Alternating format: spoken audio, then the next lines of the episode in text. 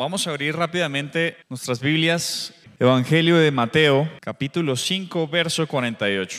Muy bien, vamos a leer este versículo para arrancar. Importante que tratemos de ponerle mucho contexto a lo que estamos leyendo.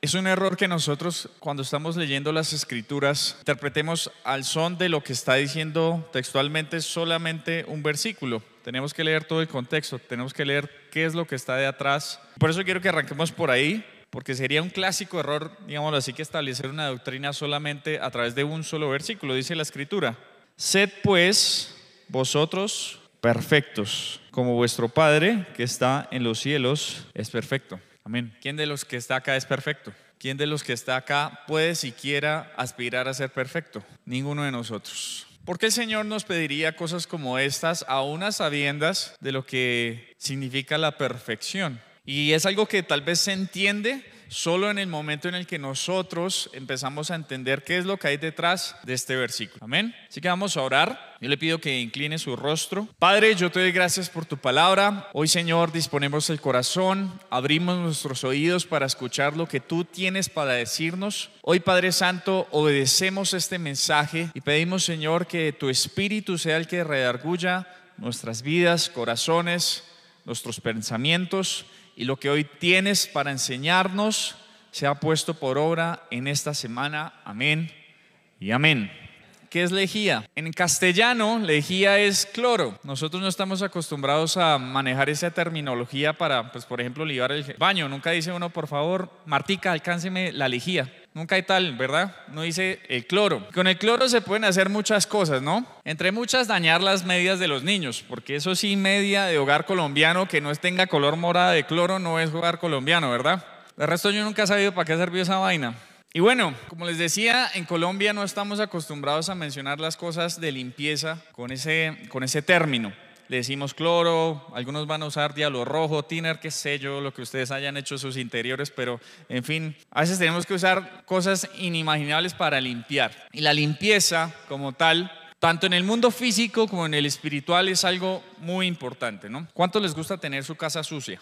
A nadie, pero la verdad es que tenemos las casas sucias, ¿no? Podemos convivir con el mugre. Por lo menos Laura y yo tenemos una relación muy bonita en la cual ella me dice qué hay que hacer en la casa y yo hago caso. Porque donde no sea así, y yo creo que es así en todas las casas colombianas, sería una desgracia, sería un caos total, ¿no? Entonces Laura dictamina cómo se limpian las cosas. Nadie limpia en la casa como lo hace mi esposa, eso sería una utopía. Y el caso es que para el estándar de los alas, la limpieza es muy alta. Ese estándar es altísimo, ¿sabe? Y si yo me pongo a ver en, en, lo que es la escritura y leo, digamos, muy firmemente qué es lo que Dios quiere para nuestras vidas, ninguno de nosotros también estaríamos, digamos, que al alcance de ese estándar o esa estatura perfecta de lo que es ser limpios, ¿verdad? Por eso les digo, a nosotros nos gusta la limpieza, nos gusta la perfección, pero somos capaces de convivir con la suciedad y con la imperfección. ¿Por qué? Porque sabemos que nunca vamos a tener una casa absolutamente limpia, ¿cierto? Sin embargo, el Señor nos anima a esforzarnos por vivir una vida de perfección, una vida de limpieza, aún a sabiendas de que Él sabe que no está a nuestro alcance. ¿Y por qué? Yo les voy a contar algo.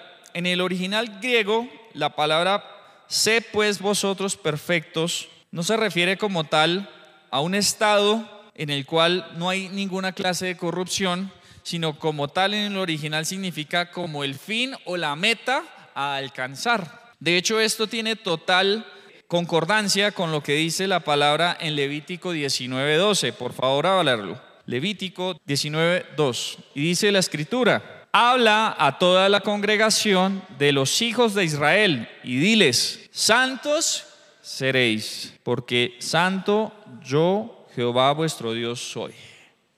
Seréis, está en futuro. Señor no pretende que seas perfecto en este momento, no pretende que en este momento seas impoluto.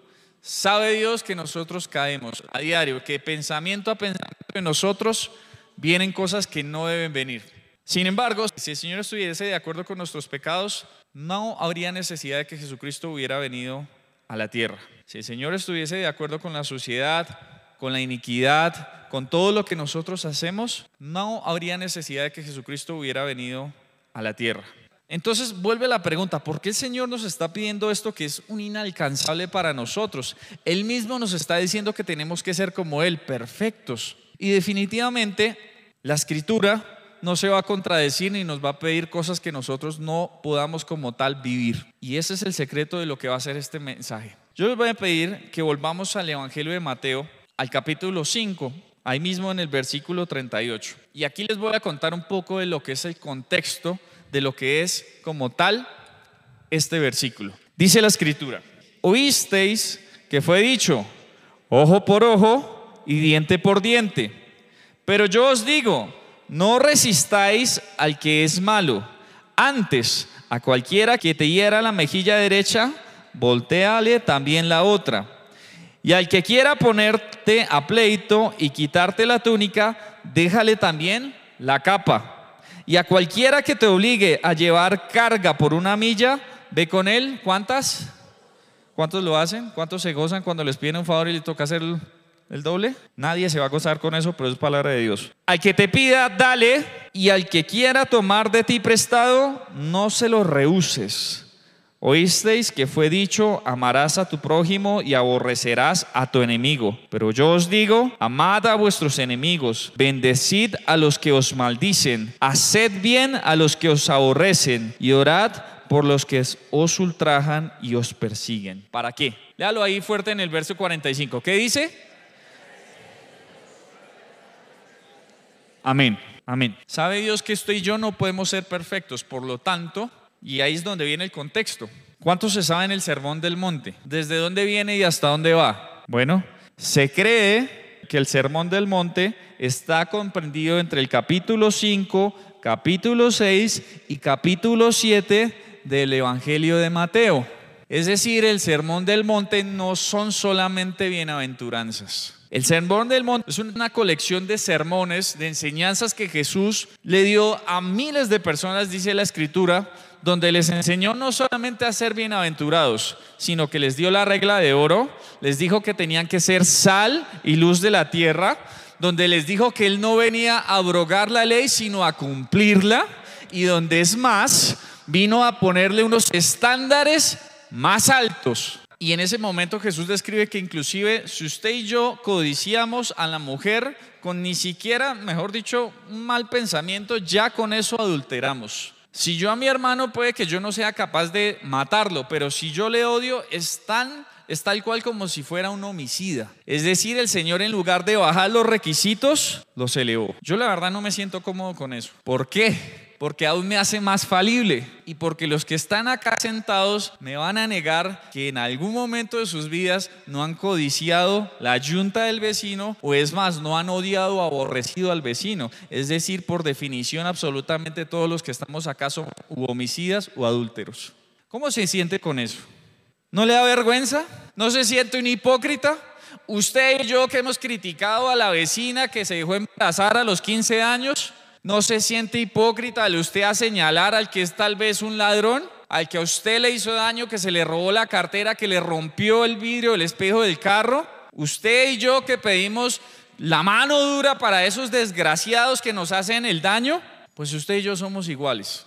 Y es ahí donde Jesús nos pone una alternativa, porque usted y yo no vamos a cambiar eso, no nos digamos mentiras. Nacimos con una naturaleza pecaminosa, moriremos con la misma. La diferencia es que vamos a morir reconciliados con el Padre por medio de Jesucristo. No hay nada más que usted y yo podamos aspirar. Por lo tanto, en nuestro paso por la tierra, el Señor nos pone estos versículos, en el cual Él nos dice que para que seamos hijos de Dios, y eso lo decía el verso 45, porque quien es padre no es capaz de condenar a sus hijos. Por lo tanto, su salvación y la mía, y mi pureza o mi purificación, no va a ser mis obras. Va a ser que tengo un papá que no es capaz de condenarme. Y como padre, que ¿cuántos son acá papás? Es, es apenas natural que uno quiera que sus hijos se parezcan a uno. ¿O no es así? No creo que acá existe un papá que diga, por favor, tome el ejemplo del vecino, sea como el vecino, no como yo. Nadie hace eso en, en, sano juicio. Y si van a ser mejores, que sean mejor que yo, no mejor que el vecino. Pues en el caso del Señor, el Señor no quiere que sus hijos se parezcan al mundo, al diablo, a la carne. Él quiere que se parezcan a Él. Por eso Él dice, sean perfectos, pues yo soy perfecto. Sean santos, pues yo soy santo y nos lo va a continuar diciendo hasta el último de días. ¿Estamos o no estamos de acuerdo? Así que como el camino no es tal vez no errar, no pecar, porque obviamente no con esto le estoy diciendo, tienes una licencia para pecar, tranquilo, puedes hacer lo que quieras, tal cual igual eres un adúltero, no importa, acuéstate con la chica del barrio, si tienes a tu esposa, explícale este verso bíblico que seguramente ella lo entenderá. Ese no es el mensaje, porque podemos interpretar las cosas como queremos. El Señor sigue insistiendo y por eso dice y nos pide cosas que aún son a veces más difíciles que no mentir. Por ejemplo, amar al enemigo.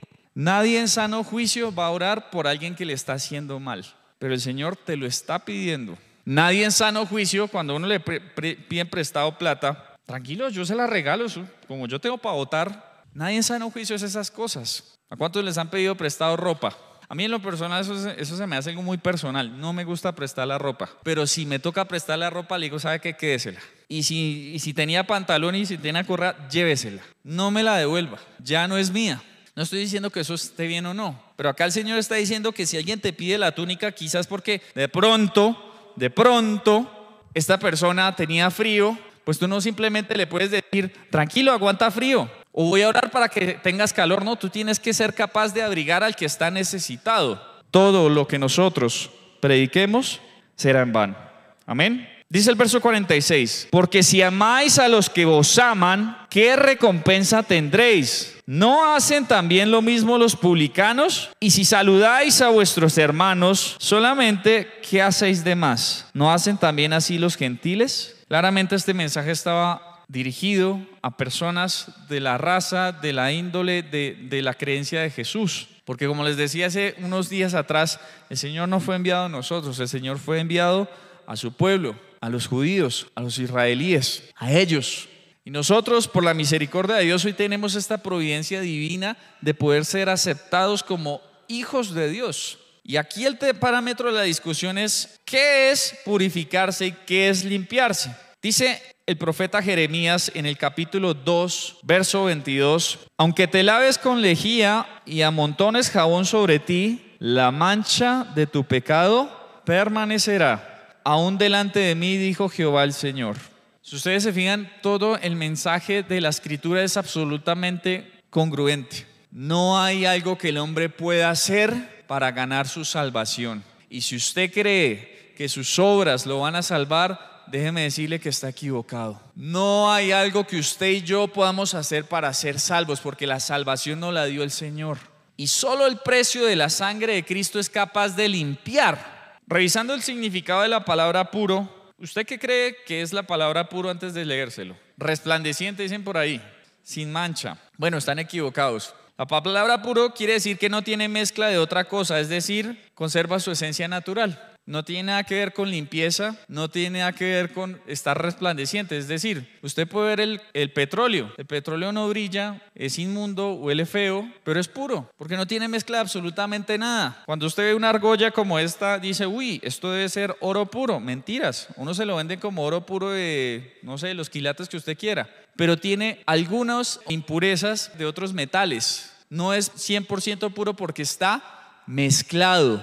Por lo tanto, la pureza tiene que referirse a otra cosa y cuando usted lee la definición de lo que es purificación, va a encontrar que es algo distinto a lo que es el significado de la palabra puro. Dice, el diccionario, es la eliminación de las impurezas o imperfecciones de una cosa material o inmaterial. Se lo repito, la purificación es la eliminación de las impurezas o imperfecciones de una cosa inmaterial o material. Es decir, el Señor quiere que usted y yo nos parezcamos a algo que no tiene nada que ver con el mundo y con nuestras propias doctrinas o pensamientos. Y eso involucra que tomemos decisiones radicales. Eso involucra que cambiemos nuestras costumbres. También involucra que seamos coherentes con lo que predicamos. Y si nosotros vamos a predicar el amor de Cristo, necesariamente tenemos que estar en la capacidad de otorgar el amor de Cristo a los demás, sean impíos o sean creyentes. ¿Cuántos lo hacen? ¿Lo hacemos? ¿Por qué nos recuerdan los no creyentes?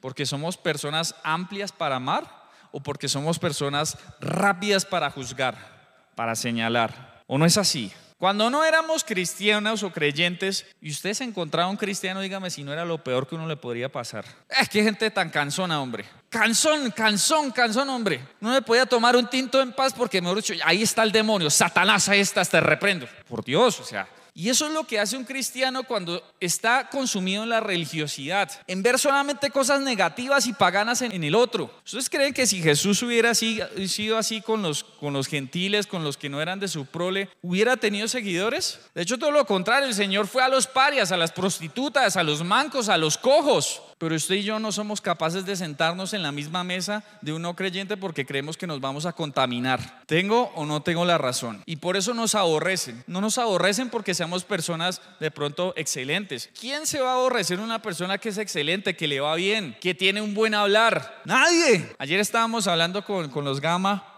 y entre chiste y chanza, a veces los cristianos pensamos que tenemos que orar absolutamente por todo como si no tuviéramos cerebro. Es como, ¿qué será que el Señor quiere? ¿Será que me compro esa blusa? Le voy a orar al Señor para saber si me compro la que tiene descuento y la que no tiene descuento. ¿Será que el Señor quiere que me levante a trabajar? Por favor, tenemos un sentido común, tenemos un cerebro y hay que ponerlo a usar. Claro, hay que pedir discernimiento, eso está más que claro. Pero es que el discernimiento está tan claro a veces acá y la voluntad perfecta de Dios está tan veces tan clara acá que no queremos seguirla, que pensamos que tenemos que ayudarle a la salvación. Entonces como que decimos, bueno, voy a hacer un ayuno de 30 noches y de 40 días. Y lo logran y uno dice, bendito, alabado sea el Señor. Y uno dice, este tipo va a venir con el amor de Cristo, mejor dicho, me voy a contagiar con ese avivamiento. Y lo primero que llegan este tipo de personas es a decirte, el Señor me revela que estás en pecado. ¿De verdad?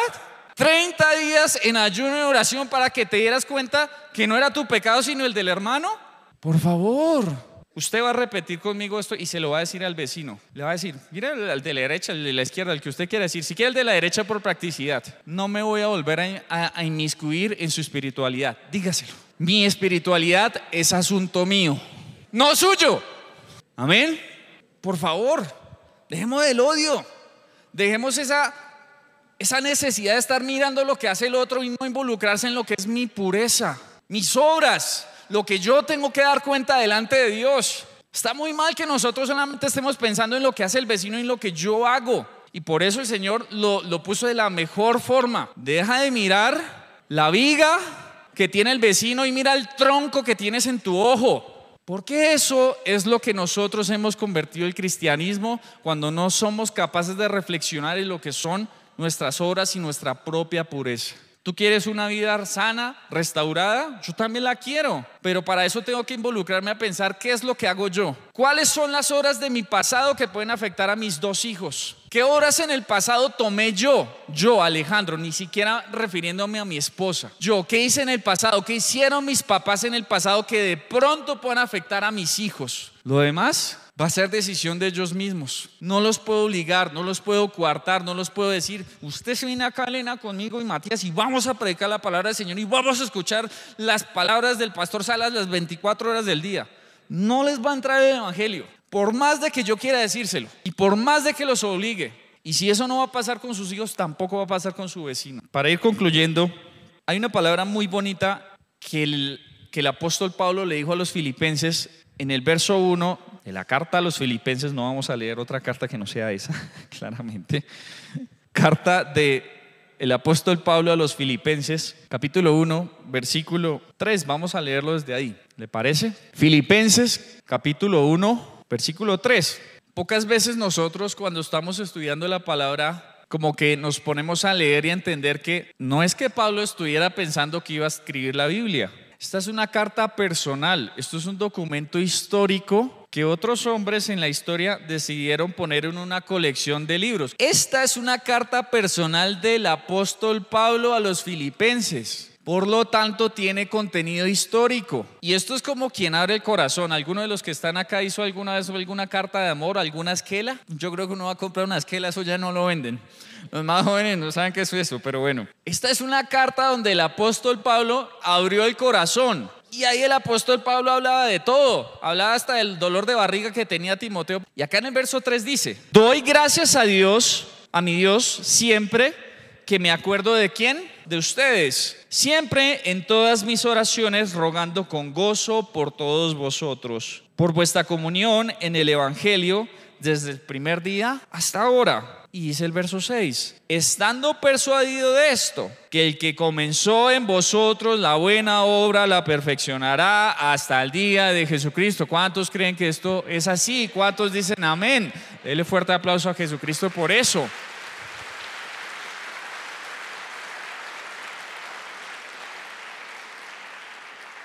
Esto es un proceso. La vida cristiana es un proceso que va a tener su fin, su punto último, hasta el día de quién? De Jesucristo. Y esto es una obra que el Señor va a tener que tallar, que va a tener que martillar y por eso es que está como tal la metáfora de que nosotros somos barro en manos del alfarero. Esto es un proceso que duele, cuesta horrores, que cuesta lágrimas, que cuesta tribulaciones, que cuesta momentos que no queremos vivir. Enfermedades indeseadas, muertes tempranas, injusticias, fracasos, así como victorias. Momentos llevaderos como momentos de prosperidad. Esa va a ser la vida. Y eso como tal va a tener un fin. Y se lo repito, el que arrancó en vosotros la buena obra la perfeccionará hasta el día de Jesucristo. Ese es el fin. Y eso fue lo que decía Mateo 5:48. Sed perfectos. Esa es la meta. En este momento no pretendemos haberlo alcanzado, dijo el apóstol Pablo, pero prosigo a dónde? A la meta. Porque usted hace, qué sé yo, yo por lo menos hace unos 20 años tomé la decisión de seguir a Jesucristo, pero esa decisión la tengo que tomar hoy, la tengo que tomar mañana, la tengo que tomar en 10 años. Porque hoy usted me ve predicando acá, pero en 5 años usted no sabe lo que voy a estar haciendo yo. Por lo tanto, esto es una competencia de largo aliento. Y en las competencias de largo aliento, de resistencia, hay momentos en los que uno se vara, se cansa. Y es ahí donde vas a tener a Jesucristo listo para levantarte. Y es ahí donde tú vas a encontrar que la vida da terceras, quintas oportunidades porque el Señor es misericordioso y sus, sus, misericordias son nuevas cada día. Y es ahí donde tú también vas a tener la oportunidad de levantar al que está caído en lugar de caerle con todo. ¿Lo vamos a hacer? Vamos a levantar a aquellos que se han caído, aquellos que han sido diezmados por las peleas, las derrotas que han tenido que vivir. Es ahí donde usted va a mostrar el amor y donde usted realmente va a ser reconocido como verdadero hijo de Dios. Vamos a ponernos en pie. Hay un versículo que yo recuerdo que cuando uno hacía las escuelas bíblicas debía aprenderse de memoria entre muchos otros. ¿Cuántos saben qué dice Santiago 4, 5, 8? Santiago 4, versículo 5, dice la escritura. ¿O pensáis que la escritura dice en vano, el espíritu que Él ha hecho morar en nosotros nos anhela celosamente? Pero Él da mayor gracia. Por esto dice, Dios resiste a los soberbios y da gracia a los humildes. Someteos pues a Dios, resistid al diablo y huirá de vosotros. Acercaos a Dios y Él se acercará a vosotros. Pecadores, ¿cuántos pecadores acá? Levante todas las extremidades si puede.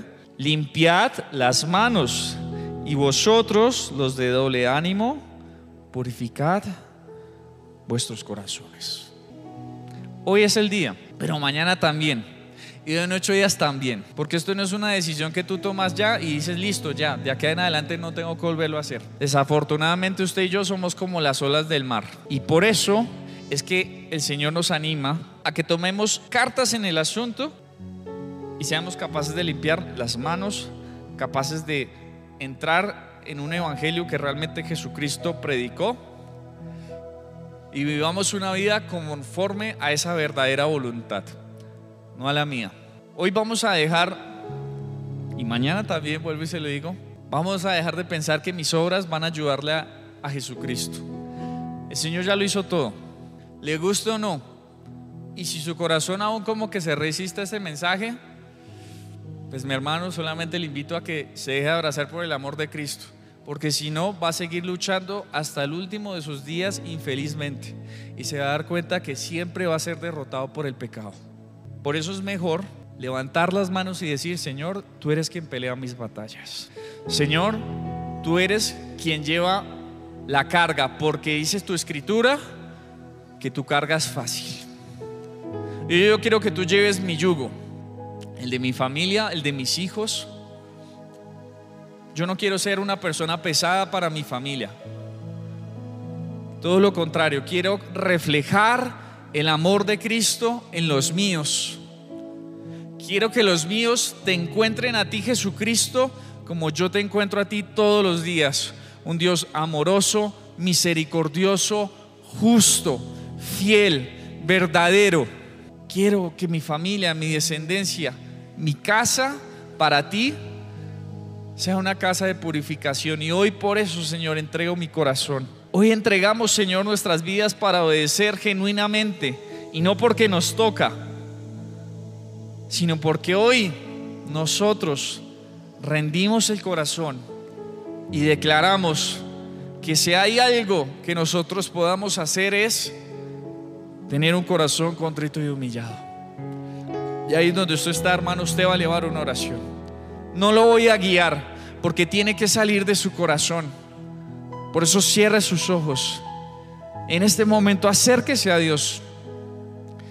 Manifiéstele lo que hay en su corazón. Siga ahí una oración. No pierda el momento. Recuérdelo. Es entre usted y el Señor no es el vecino, no es el pastor, no es el líder, tampoco es el ungier. Es usted quien está frente al Padre. Y hoy acérquese como dijo, a hablar con el papá, a entregar y a derramar un corazón, a reconocer los pecados que hay en nosotros, a reconocer que ha habido faltas, a reconocer que hemos sido vanos en nuestro caminar que hemos tenido vanidad en nuestros pensamientos y nuestras decisiones, a reconocer que hemos sido egoístas y que hemos juzgado rápidamente, a reconocer que en lugar de restaurar al hermano le hemos condenado, a reconocer que en lugar de tratar con brazos amorosos a nuestros hijos, les hemos juzgado y los hemos apartado de la presencia de Dios. Señor, yo te pido, Dios, que en este lugar esté tu presencia. Levantamos nuestras manos a ti, Dios, porque creemos y hoy con fe confiamos en que tú estás aquí, en que tu presencia, Señor, está en este lugar, en que tu presencia está tocando los corazones, en que tu presencia está conmoviendo las vidas en que la verdadera libertad y la verdadera pureza arranca por mis decisiones, porque tú ya pagaste por lo que yo no puedo hacer.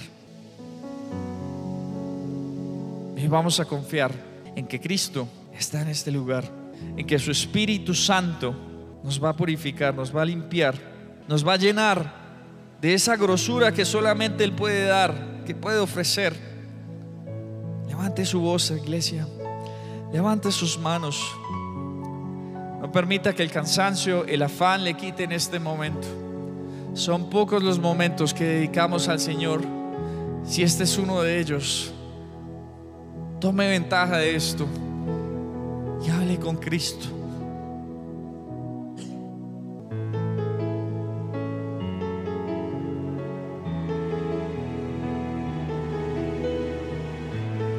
Vamos a acercarnos a los brazos del Padre.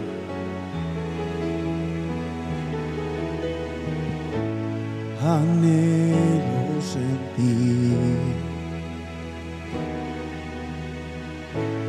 un toque de ti. Está cerca de mí, tu amor inagotable Vas a decirle. Corro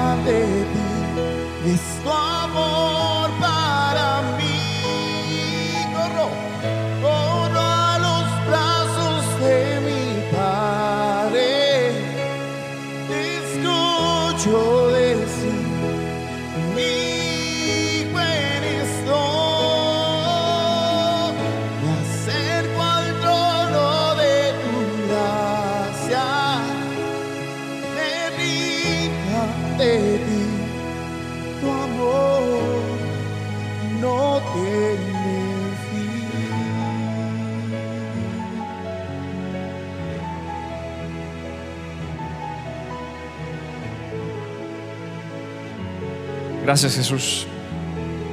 Porque tu amor, Señor, nuevamente hoy nos ha alcanzado.